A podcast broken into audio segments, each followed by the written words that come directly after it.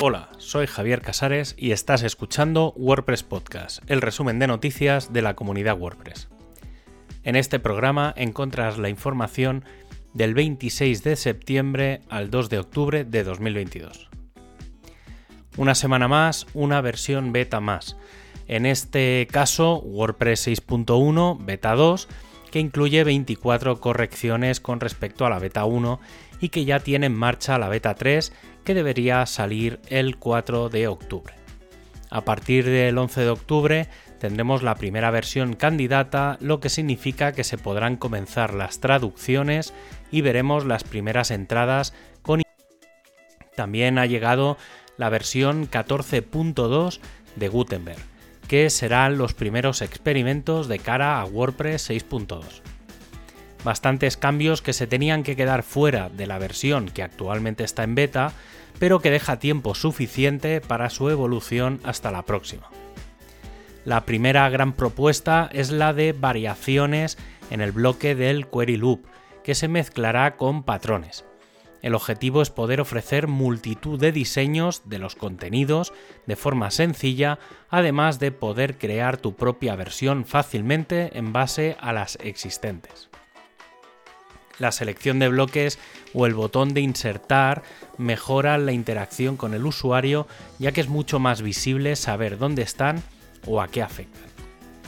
En las cabeceras se podrá seleccionar el espaciado entre letras y el bloque de calendario ha recibido una actualización importante en cuanto a los estilos. En los patrones se ha incluido dos nuevas categorías, los banners y los footers. Los banners serán la suma de las cabeceras y los hero y los footers los pies de página.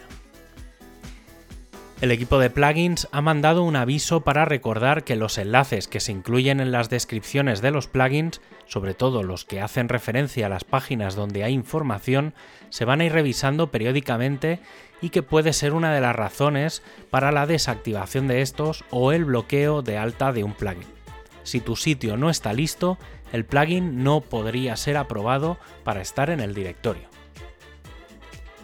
El equipo de themes está de celebración porque se han alcanzado los 10.000 temas en el repositorio. También se está proponiendo el cambiar definitivamente en los temas el concepto de Full Site Editing a Site Editor. El equipo de design está acabando TT3 y aunque todavía no hay una versión descargable de por sí, se puede ver que ya están disponibles los 10 estilos.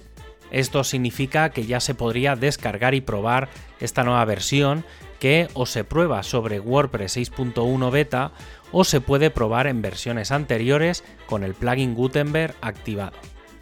Además, para los desarrolladores de temas puede servir de base para la construcción de carpetas, qué ficheros incluir, cómo agregar patrones, fuentes, estilos y plantillas.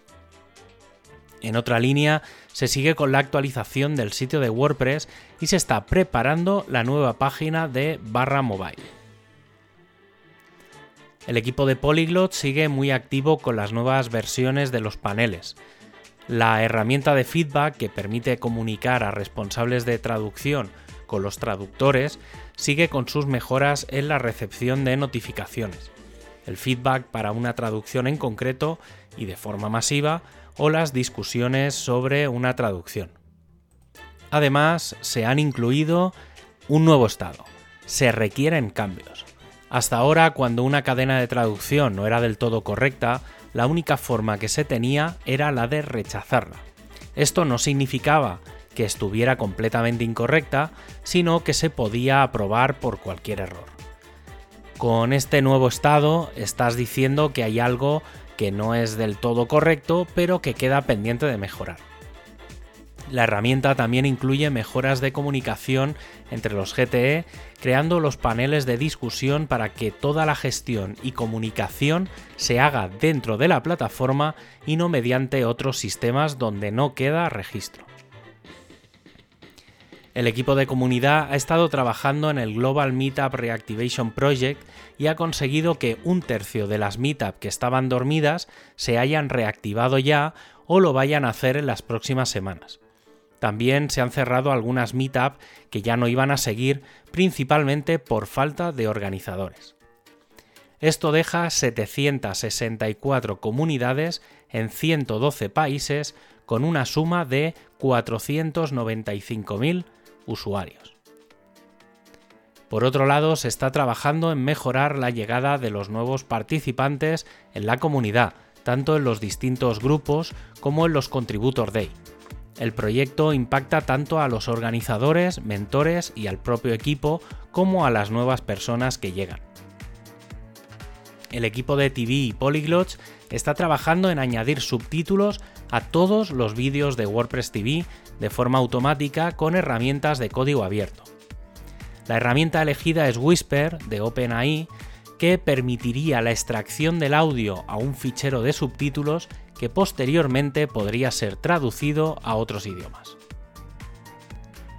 A finales de 2019 se llegó al pico de instalaciones de BuddyPress, con unos 245.000 sitios que incluían este plugin, pero en los últimos años el uso del plugin ha caído por debajo de las 200.000 instalaciones, lo que supone alrededor de un 20% menos. Aunque esto no significa que el proyecto corra riesgo de desaparecer, sí que supone una serie de dudas sobre qué se está haciendo bien y mal. Sin duda, este proyecto necesita de más dedicación con las pruebas, documentación y sobre todo código. Esto ha llevado al equipo a abrir una serie de consultas para saber qué quieren los usuarios que van a montar una red social o de comunicación entre sus usuarios.